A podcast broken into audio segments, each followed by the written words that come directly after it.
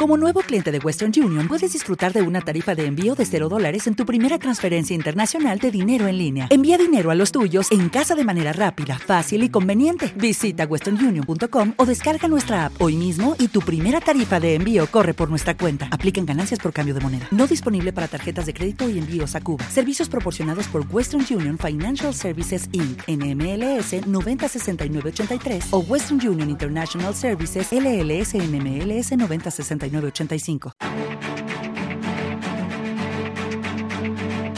en Capital Intereconomía, el consultorio de bolsa.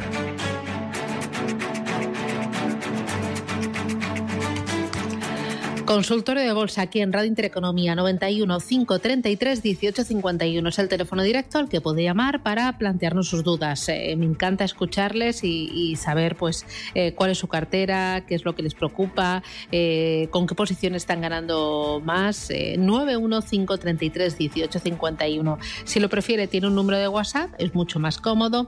Nos puede mandar las preguntas escritas o incluso con un mensajito de voz que nosotros lo ponemos y lo escuchamos.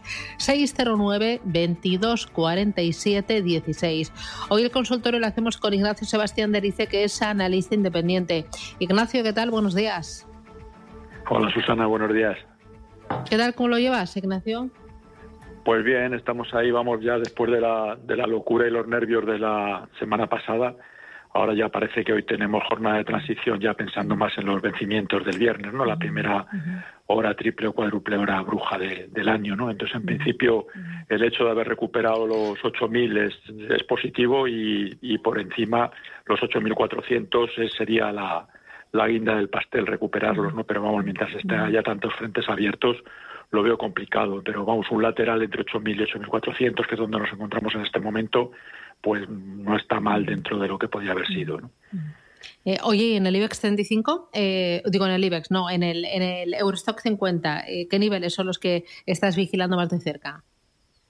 Sí, pues está más o menos ahí, está justo en el límite también, ¿no? Los, o sea, no debería perder los 3.650 y, me imagino que sobre todo los futuros, tanto del DAS como del, del Eurostock, pues de aquí hasta el viernes tendrán movimientos fuertes, ¿no? Que los están teniendo, me refiero que han ampliado muchísimo el rango, ¿no? Que si lo normal un día corriente, entre comillas, es que el DAS mueva 150, 200 puntos, pues estamos viendo días de 500, 600, incluso más, ¿no? Y el Eurostock, que normalmente mueve el futuro entre 30, 40, pues también está haciendo recorridos de 100, 120, ¿no? Que, que está un poco, o sea que la volatilidad es excesiva, pero poco a poco se irá tranquilizando el mercado, esperemos. ¿no? Mm, por niveles, por eh, marcas niveles, sería sí, sí, eso, sí, niveles. 3.660 el Eurostock y 13.630 el DAS, más o menos, pero y justo estamos ahí, punto arriba, punto abajo. Oye, ¿y el petróleo lo ves por debajo de los 100 dólares a corto plazo? Pues está ahí, ahí, no va a depender, vamos, con todo el tema es que ahora, o sea, hacer hacer valoraciones así de lo que puede pasar en, corto plazo, como estamos todos pendientes, vimos, lo vimos el viernes, ¿no? que bastó una declaración de Putin que no dijo nada en realidad, sino que Ucrania estaba por la labor y, el, y un, o sea, el gas, por ejemplo, subió el 4% en 10 minutos, ¿no? que yo eso llevo ya 27 años en el mercado y yo creo que es de las primeras veces que lo he visto, ¿no? o sea, que alguna base que igual se me ha olvidado, ¿no? pero es, o sea, que cosas increíbles, comportarse un valor, o sea, un índice como el DAS, comportarse como cualquier chicharro del Nasdaq o de los nuestros, pues es, es difícil de, de ver y vamos, yo hacía mucho tiempo que no lo veía, suponiendo, insisto, no, no recuerdo haberlo visto antes a esos niveles en cinco minutos. ¿no? Eh, voy a ir con los oyentes, que ya mm, eh, tengo las primeras eh, consultas. dice, acabo de entrar en Robi y también en Solaria. ¿Cómo lo ves? Saludos. Pues Solaria bien, ha hecho una subasta de, de, volatilidad esta mañana y se ha podido entrar en 18, hablo de memoria, pero 18.46 creo que ha sido, y luego se ha ido un euro arriba. Entonces, si su entrada ha sido esta mañana, perfecto y ya no me las dejaría al amor. La referencia sobre 1860, ahora estaban sobre 1880 la última vez que lo, he mirado, entonces que no se las deje ir de 1860 y por arriba si ve que llega a la zona de 1980, 2010 y no es capaz de subirse ese nivel, pues se puede plantear eh, recoger beneficios o por lo menos la mitad de la posición con los que haya entrado. Robbie también hoy está siendo mm, bastante castigado, entonces es un momento para darle referencias para no decirlo de memoria. hay que recordar que la familia López Belmonte ha puesto a la venta el 5% de Robi por cerca de 200 millones de, euros eh, y esto está presionando a la baja al título. Mira, justo hay otro oyente que dice, ¿cómo le puede afectar a Robi la maniobra que acaban de realizar los accionistas? Pues ya lo estamos viendo, ¿no? Con caídas.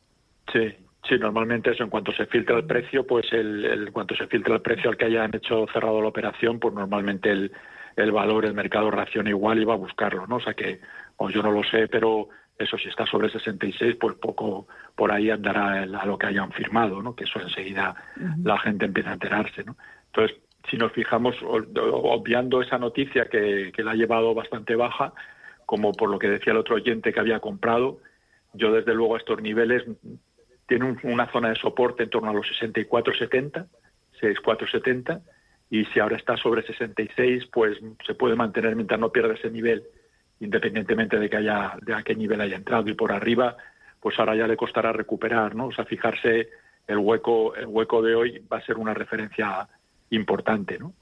Entonces, a ver, si entre, está entre 71,20 y 68,10, pues ahí va a tener, ahí va a encontrarse las primeras resistencias. O sea, que por abajo no, se no dejárselas ir de 64,70 y por arriba si ve que llega a la zona de 68,10, 68,20 y no puede ir mucho, mucho más allá, pues ya plantearse recoger beneficios o asumir pérdidas. Eh, dice otro oyente, José de Donosti, buenos días, ¿cómo ve Audax a 1,40 y Ecentis a 0,80? Ecentis, a mí Ecentis no me gusta nada. A ver, ¿dónde está?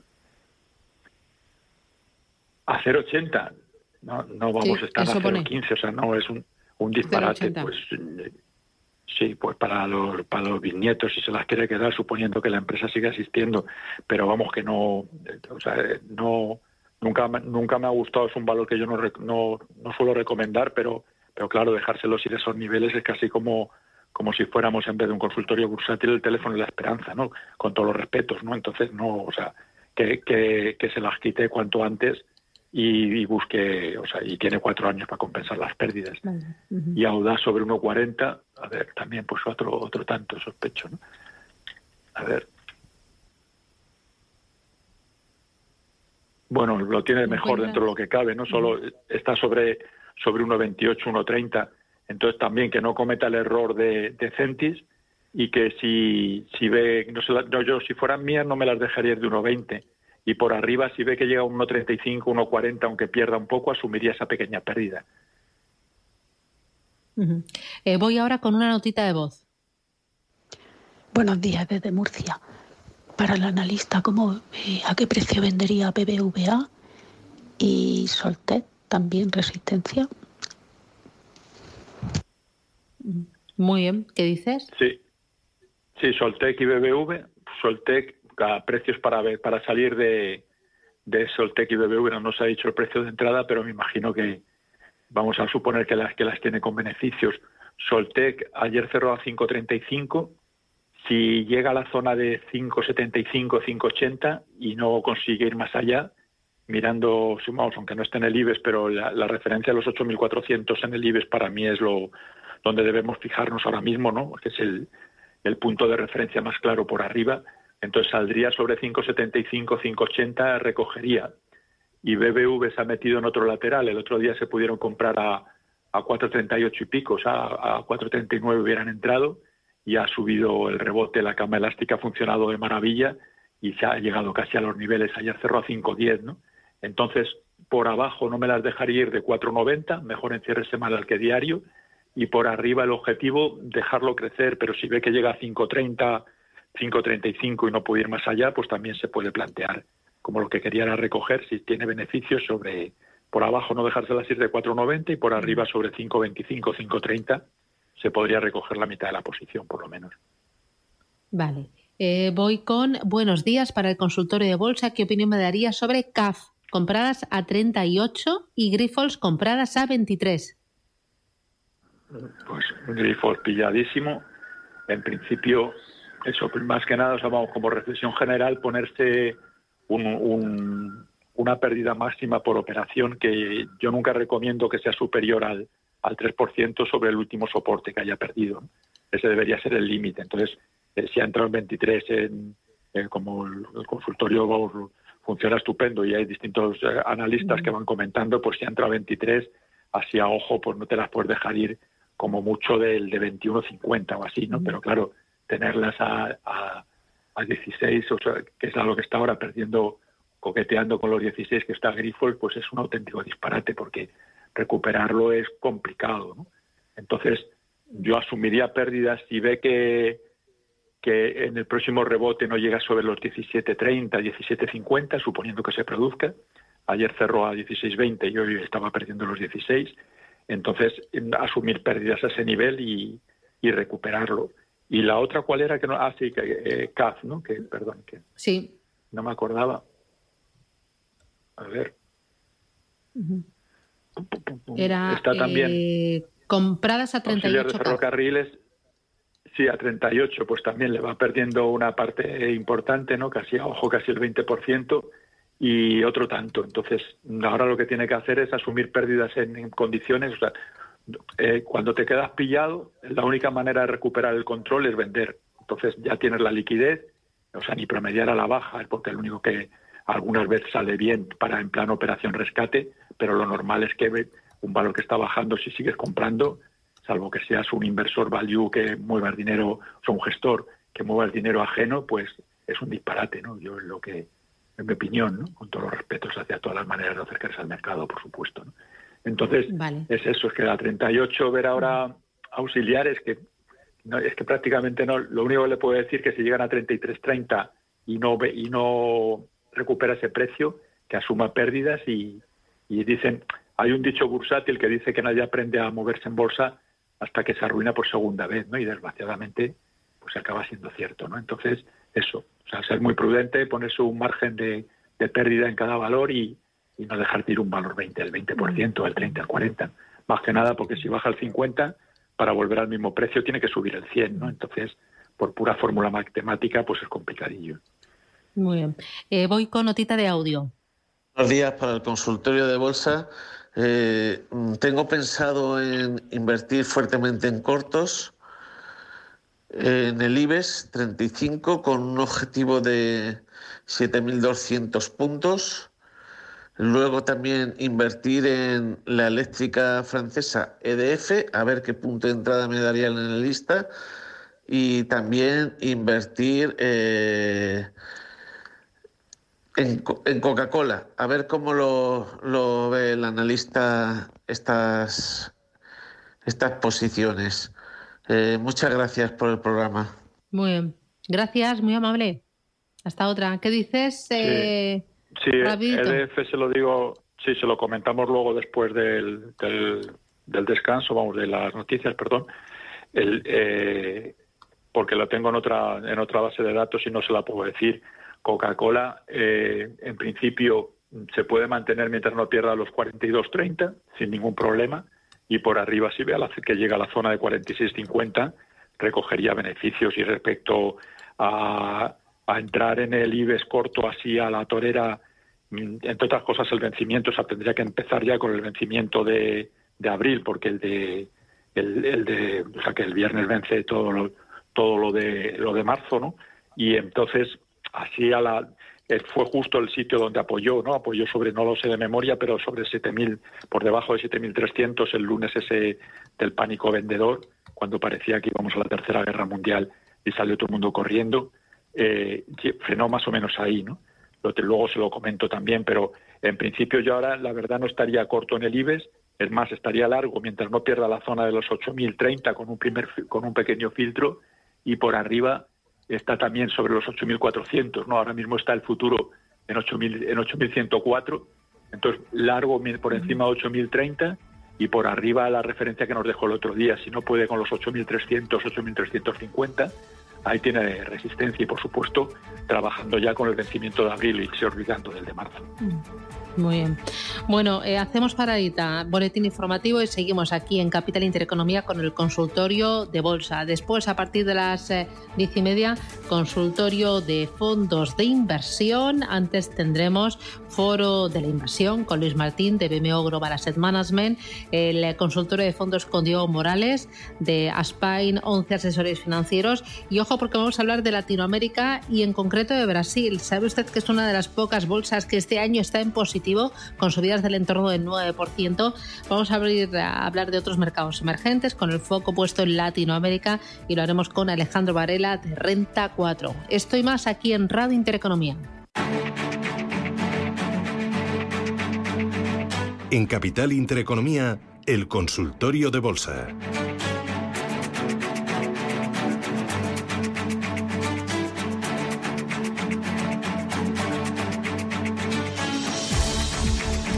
Consultorio aquí en Radio Intereconomía. Hoy eh, con ustedes. Eh, nos están acompañando desde las nueve y media de la mañana, planteando sus dudas al experto y, ayudándonos a nosotros a comprender un poquito más pues eh, qué les interesa, qué les importa y qué les preocupa. 91 533 18 51. Hoy en el consultorio intentamos responder a sus dudas, aprender un poquito de análisis técnico y nos está ayudando Ignacio Sebastián Derice. Ignacio, estás ahí, ¿verdad? Sí, Susana, por aquí seguimos. Vale, mira, eh, mira, justo me acaba de entrar una consulta, señor de Erice. ¿Cómo va a entrar en Acerinox para un par de meses? Gracias, María de Madrid. Pues Acerinox, a ver, está muy tocado y Arcelor suele seguir la senda de Arcelor, suelen seguir unas, vamos, bastante, bastante similares, ¿no?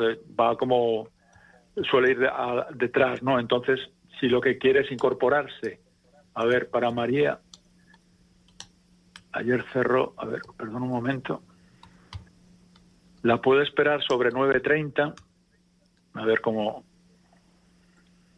no sí, está, ahora mismo está 9.41 con 4, entonces esperarla a estos niveles, entrar a estos niveles con media posición, más que nada porque el stop está muy claro sobre 9.30 en, en cierre diario y en semanal sería mejor que en diario, pero Mientras no pierda los 9.30 se puede estar a estos niveles, pero entraría eso solo con media posición o con un tercio y promediaría al alta, si, al alza, perdón, si recupera los 9 los 9.80.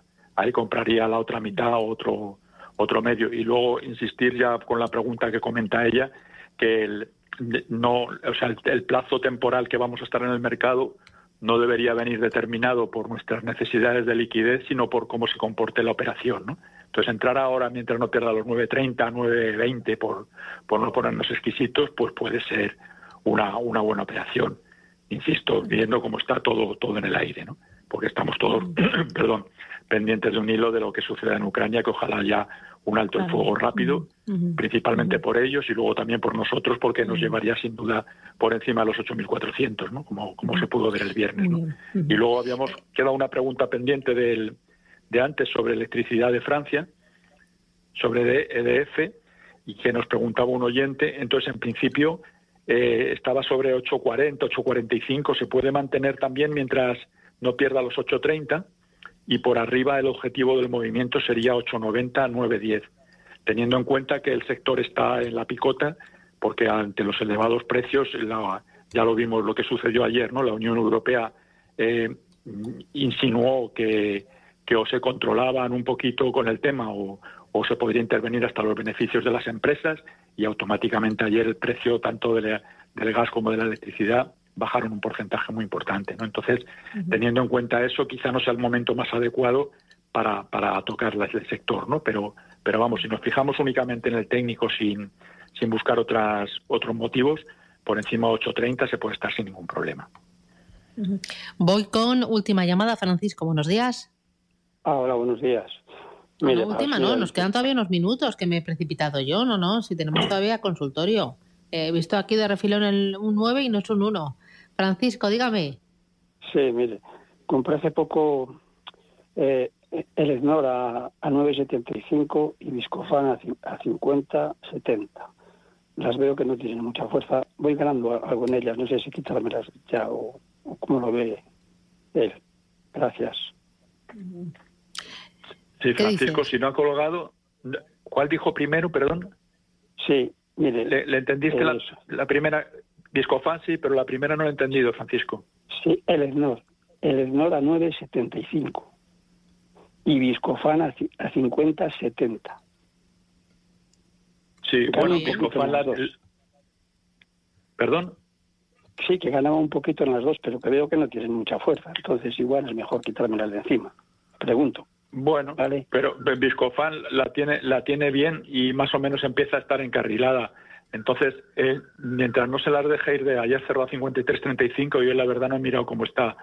Entonces, mientras no se las deje ir de 52.60, seguiría con ellas sin ningún problema en cierre diario. O sea, si ve que cierra un día por debajo de 52.60 y el día siguiente, en la siguiente sesión, no lo recupera en la primera hora de negociación o la primera hora y media, pues sale por lo mejor y recoge los beneficios antes de que se evaporen. Mm. Y mientras aguante los 52.50, tiene recorrido, la primera resistencia se la va a encontrar sobre los 53.80 y si la rompiera esa, ya tendría recorrido hasta los 55.30. Entonces todo esto ya sabemos que es muy teórico, que otra cosa es que suceda o no suceda, ¿no? Pero vamos, la clave, mientras no pierda 52.60 yo estaría muy tranquilo. Y la otra, el otro valor, perdóneme, pero sigo sin entender a cuál se refiere. El ESNOR, el ESNOR. Ah, el EGNOR, vale, vale, sí, ya lo entendí, perdone, disculpe. Igual Se filtran con los... Sí, el EGNOR también con pequeños... El EGNOR, en cambio, es alcista, o sea, si lo comparamos con Viscofan, que está en un lateral bajista muy definido en los, los puntos que le comentaba, con esos soportes y esas resistencias, el EGNOR, el EGNOR, en cambio, en este momento, para mí es alcista. Entonces, ayer cerró a 11.15, no, si las tiene con beneficios, dependiendo a qué precio haya, haya entrado, 10,75 sería el primer soporte eh, importante del que no habría que dejárselos ir bajo ningún concepto y suponiendo que esté por debajo de su precio de entrada, lo subiría a 10,95. Y por arriba, si ve que llega sobre 11,40, 11,45 y no rompe, pues se puede plantear recoger la mitad de la, de la posición o, total o la totalidad. Y si eso sigue llamando, ya le irán comentando los distintos colegas el asunto. Muy. Voy con José Luis. Buenos días, José Luis. Hola, buenos días. Mire, quería preguntarle por logista, logistas compradas hoy a 16.10 y bueno, Endesa que las tengo perdiendo, a ver si lo aguanto. ¿Pierde mucho con Endesa? Sí, bueno, Endesa las tengo de hace, las tengo a más de 20, pero bueno, da por algún dividendo y eso, pero bueno, es que está mm. ahí un poco muerto, no se la dé. Mm, muy bien. Pues nada, le ayudamos, gracias. para todos. Gracias. ¿Qué hacemos con Logista? ¿Las ha comprado hoy con el ESA que pierde? Logista bien, ha incorporado, vamos, ahí cuando, cuando abonaron el dividendo, como es fuerte, aunque se descuenta siempre del, del cierre del día anterior, llegaron a estar por ahí sobre 15 poco, no sé si llegó a perder los 15 porque no tengo el gráfico delante, estoy hablando de memoria, pero vamos, la entrada en 16.10 me parece muy correcta mientras no pierda los 15.80. Entonces, mientras no pierda los 15.80, el recorrido teórico sería llegar hasta 17.30, 17.40, donde recogería los, los beneficios de la operación. Pero vamos, me parece muy, muy buena entrada eso, mientras no pierda los 15.80. Y luego, en DESA, lo que comentábamos antes de electricidad de Francia, se lo puedo aplicar para no repetirme, pero que está el sector ahí en, en, el, en el alambre, ¿no? pendiente de, de, decisiones políticas al margen, ¿no? de intervención de precios y todo esto, que evidentemente pues a las acciones lo, lo van a recoger a la baja, ¿no? Entonces, en principio, teniendo en cuenta eso y que ya ha cobrado varios dividendos, es lo que tiene toda razón José Luis, ¿no? O sea, que está absolutamente aburrido el, el valor y lo único por, por darle referencias técnicas que no se las deje ir de 18 o 10 y por arriba si ve que llega a 19.30, 19.50 y no da más de sí, pues sí me plantearía asumir pérdidas en su caso. Vale, eh, voy con eh, una o dos consultitas más y a ver, dice cómo ve para entrar en el corto plazo Indra. Indra, bueno, Indra ha hecho movimientos curiosísimos estos días con el tema de la intervención de la, de la, del Estado y todo esto y tenía, lo que pasa es que ya es un poquito tarde para incorporarse, pero es de los pocos valores que seguimos nosotros que es alcista y en 8.70 dio la última entrada Entonces, lo único que ya estaba sobre 9.50, 9, hoy no he visto lo que estaba haciendo, sí, a 9.56. Pero la última entrada, que de hecho compramos unas poquitas, yo la entrada en 8.70, ¿no? Entonces, eh, si, si, ve que vuelve a apoyar y si, quiere incorporar nuestro oyente y ve que, hay, pues que cualquier día de estos que recorte y baje sobre 9.10, 9.20, podría ser un punto de, entrada. Mm. Pero ahora está en tierra de nadie. ahora está entre 9.30 y, y 9.80 y es complicado. O sea, yo en estos, salvo apoyo 9.30, no entraría. Eh, BBVA comprada 506, ¿cómo lo ve a medio plazo? Gracias de antemano y enhorabuena por el programa. Sí, pues BBV sí, un poquito alto se ha incorporado, pero me imagino que se pegaría el susto del otro día de verlas a 4.38 y poquito. Y en principio es que todo va a depender de. O sea, ahora, ahora el, más que los resultados y que todo, ahora el tema es Ucrania. O sea, la, la paz evidentemente cotiza al alza y, y la internacionalización, lo diré, internacionalización del conflicto, pues cotiza a la, a la baja y muy a la baja. Entonces estamos en ese en ese límite. Entonces, dentro de eso, la resistencia la tiene en 5.30 y el soporte en 4.90. Entonces, moverse en ese nivel, pero ya vimos, perdió los 4.90 y se fue a 4.38, como acabo de decir. Vale, y voy ya con eh, la última. Buenas, ¿y inmobiliarias Colonial, Merlin, Aedas, cómo las ve? Pues vamos a comentarle alguna de ellas. Están fuertes, unas más que otras. Merlin tiene mejor, mucho mejor aspecto que Colonial, por ejemplo, que sean del mismo sector. Merlin, por darle referencia, se puede estar mm, tranquilamente mientras sigan cerrando por encima de 9.40. Por encima de 9.40 en cierre semanal es un valor alcista. Y, Colonial, en cambio, hasta que no recupere los 8.30, ya cerró a 7.99, yo no estaría tranquilo. O sea, mientras, por no estar tranquilo, quiero decir que mientras tanto tienes que entrar y salir, pero con stop muy ajustados y objetivos de beneficio modestos, ¿no? No querer ser muy ambicioso. Ahora, si recuperan los 8.30, pues como los 9.40 que acabamos de decir de Berlín, tranquilidad total. Muy bien, pues eh, lo dejamos aquí. José María Lerma, muchísimas gracias por. No, Ignacio Sebastián Derice, Ignacio Sebastián Derice, que mi tío. Eso me pasa por no mirar la, la chuleta. Ignacio Sebastián Derice, da igual, ningún problema. Ya, pues le tuve ayer a José María, le tuve ayer ahí. La verdad es que es el, va rodado, va rodado el consultorio de agosto. Muchísimas gracias, Ignacio. Cuídate mucho y que tengas un feliz martes. Gracias, gracias.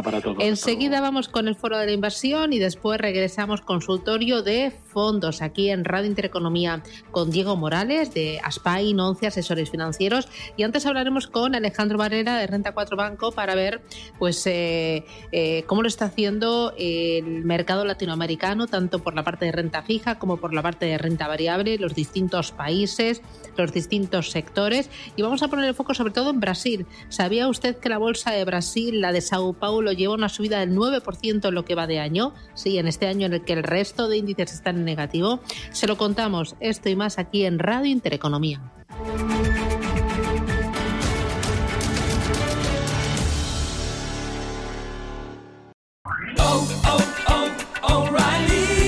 ¿Necesitas ayuda? En O'Reilly Auto Parts te ayudamos. ¿Necesitas algún consejo? Te aconsejamos. Nuestros profesionales en autopartes están siempre disponibles para ayudarte a encontrar lo que necesites. Excelente servicio al cliente es solo una de las ventajas que ofrece O'Reilly Auto Parts. Los profesionales en autopartes. Oh, oh, oh, O'Reilly Auto Parts.